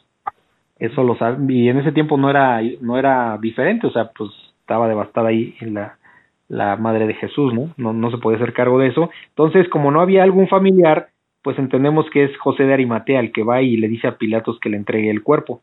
Entonces, lo que hace Pilatos es que se sorprendió de que Jesús ya, ya se ya se hubiera muerto porque tardaban días en la cruz muchas veces para morirse. Entonces, eh, y, y, lo que hace es llamar al centurión, o sea, al que, el, al que había dicho verdaderamente este es el Hijo de Dios. A ese llama al centurión y le pregunta, este, pues que si ya estaba muerto Jesús y el centurión pues le confirma que sí, que ya está muerto. Dice el 45, dice, e informado por el centurión dio el cuerpo a José, o sea, Pilatos da el cuerpo a José de Arimatea. Sabemos que quien le ayuda a llevar el cuerpo ahí a esa tumba es este Nicodemo. ¿Se acuerdan que en el Evangelio de Juan lo va a buscar en la noche, no? Ellos dos, siendo del Sanedrín, siendo judíos, eh, también aceptaron al Señor Jesucristo, ¿no? Uno lo puede aquí asumir. Eh, dice que es, llevaron al cuerpo, eh, dice el 46, el cual compró una sábana, o sea, José de Arimatea compró una sábana y quitándolo lo envolvió en la sábana y lo puso en un sepulcro que estaba acabado en una peña. Ese sepulcro le pertenecía a José de Arimatea. Nadie había estado sepultado ahí antes. Y ese, se, hagan de cuenta que era como una cueva este, en, una peña, es decir, eh, una cueva que había sido hecha, ah, vamos a decirlo así, a puro martillazo ahí en, de pura piedra. Entonces, ese era en, esos, en ese tiempo una sepultura de ricos, porque obviamente era mucho trabajo hacer algo así y, y mm, José de Arimatea pues era, no sé si era rico, pero tenía, era próspero y eh, tenía esa, esa tumba donde nadie había sido colocado antes y le pertenecía a él y usó precisamente esa tumba para para sepultar al, al Señor Jesucristo, ¿no? Sí. e hizo rodar una piedra a la entrada del sepulcro y María Magdalena y María madre de José miraban donde lo ponían. Les digo, esta María María madre de José, quiero pensar que es José de Arimatea, ¿no? Ahí mm, no es relevante, pero creo que se refiere a, la madre José de Arimatea. Entonces, eh, no sé si tienen alguna duda de este capítulo. No, ninguna. ¿Ninguna? Bueno, pues le dan una repasada Si tienen dudas ahí con los nombres de las Marías, no hay problema, digo, este lo volvemos, podríamos volver a checar, pero lo pueden releer y, y, Yo y creo revisarlo. que es la misma María. ¿Cuál María? La que le puso el perfume. Vas, vas a sacar el versículo, tonta. A ver qué dice. Ok, bueno, eso lo revisamos la clase que viene. Dejamos pendiente lo de las Marías, lo volvemos a revisar y con mucho gusto aclaramos por si se nos fue algo equivocado. Una disculpa, pues creo que ahí está, pero este, bueno, ya, ya lo, lo veremos, ¿ok? Lo reviso No, también, pues, si me ayuda. Es cierto. ¿Ok? Está bien, bueno. Como son varias, se me hace que ya se confundió, hermano. No, es, es este, bueno, creo que no, ¿verdad? lo checamos. María Magdalena está muy claro. Jesús le, le sacó siete eh, demonios. María, la madre de Jacobo, la del discípulo, o sea, María, esta es otra María, que era madre de Jacobo, el discípulo, uno de los doce apóstoles. Este, de José y Salomé. Salomé era mamá de Jacobo y Juan. Ok, entonces, este, bueno, ya lo revisamos, no se preocupen. No, tampoco es algo que sea relevante, ¿ok? Pues no. No es algo así que sea súper necesario checarlo. Lo- Es importante aclararnos nosotros mismos las dudas, pero, Pues sí, Por si algo ahí se nos va equivocado. pero este, pero tampoco es algo eh, que sea súper importante clavarse en esos detalles, ¿ok? Sí, muy bien. Lo, lo checamos. Ok, bueno, Benito Padre Señor, gracias te damos eh, esta noche que hemos visto cómo eh, se fue cumpliendo todo lo que estaba profetizado para tu Hijo Jesucristo, que iba a morir en la cruz, que iba a ser desechados por el hombre, tanto judíos como gentiles, como romanos. Eh, todo lo que se decía de él eh, fue cumplido, Señor. Sabemos que tú eres perfecto, tu palabra es infalible, tú eres perfecto y todo lo que tú dices se cumple, Señor. Tú no eres mentiroso, tú eres el, eh, el Dios eterno, el fuerte, el omnisciente, el omnipresente. Señor, gracias te damos, estás aquí con nosotros. Eh, te pedimos que tú nos des, acrecentes nuestra sabiduría para, para poder, nuestra fe, para seguir eh, aprendiendo de esto y, y, y ponerlo por obra, Señor. Sabemos que, que esto que, que leímos el día de hoy no es exclusivo de, de hace dos mil años. Sabemos que nosotros hemos pecado contra ti, contra tu Hijo Jesucristo. De muchas maneras te pedimos perdón, Señor. Ayúdanos a que nosotros podamos eh, abocarnos a tu palabra y que podamos ser cada vez más fieles a ti. Sabemos que no podemos lograrlo porque somos personas pecadoras, pero sabemos que, que tú ves nuestro corazón y que el día que sea la segunda venida de tu Hijo, pues tú nos perfeccionarás, Señor, porque esa obra te corresponde a ti, tú eres el perfecto, tú eres el santo, Señor, y en ello confiamos. Gracias te damos en el nombre de tu Hijo Jesús. Amén. Amén. Amén. Amén.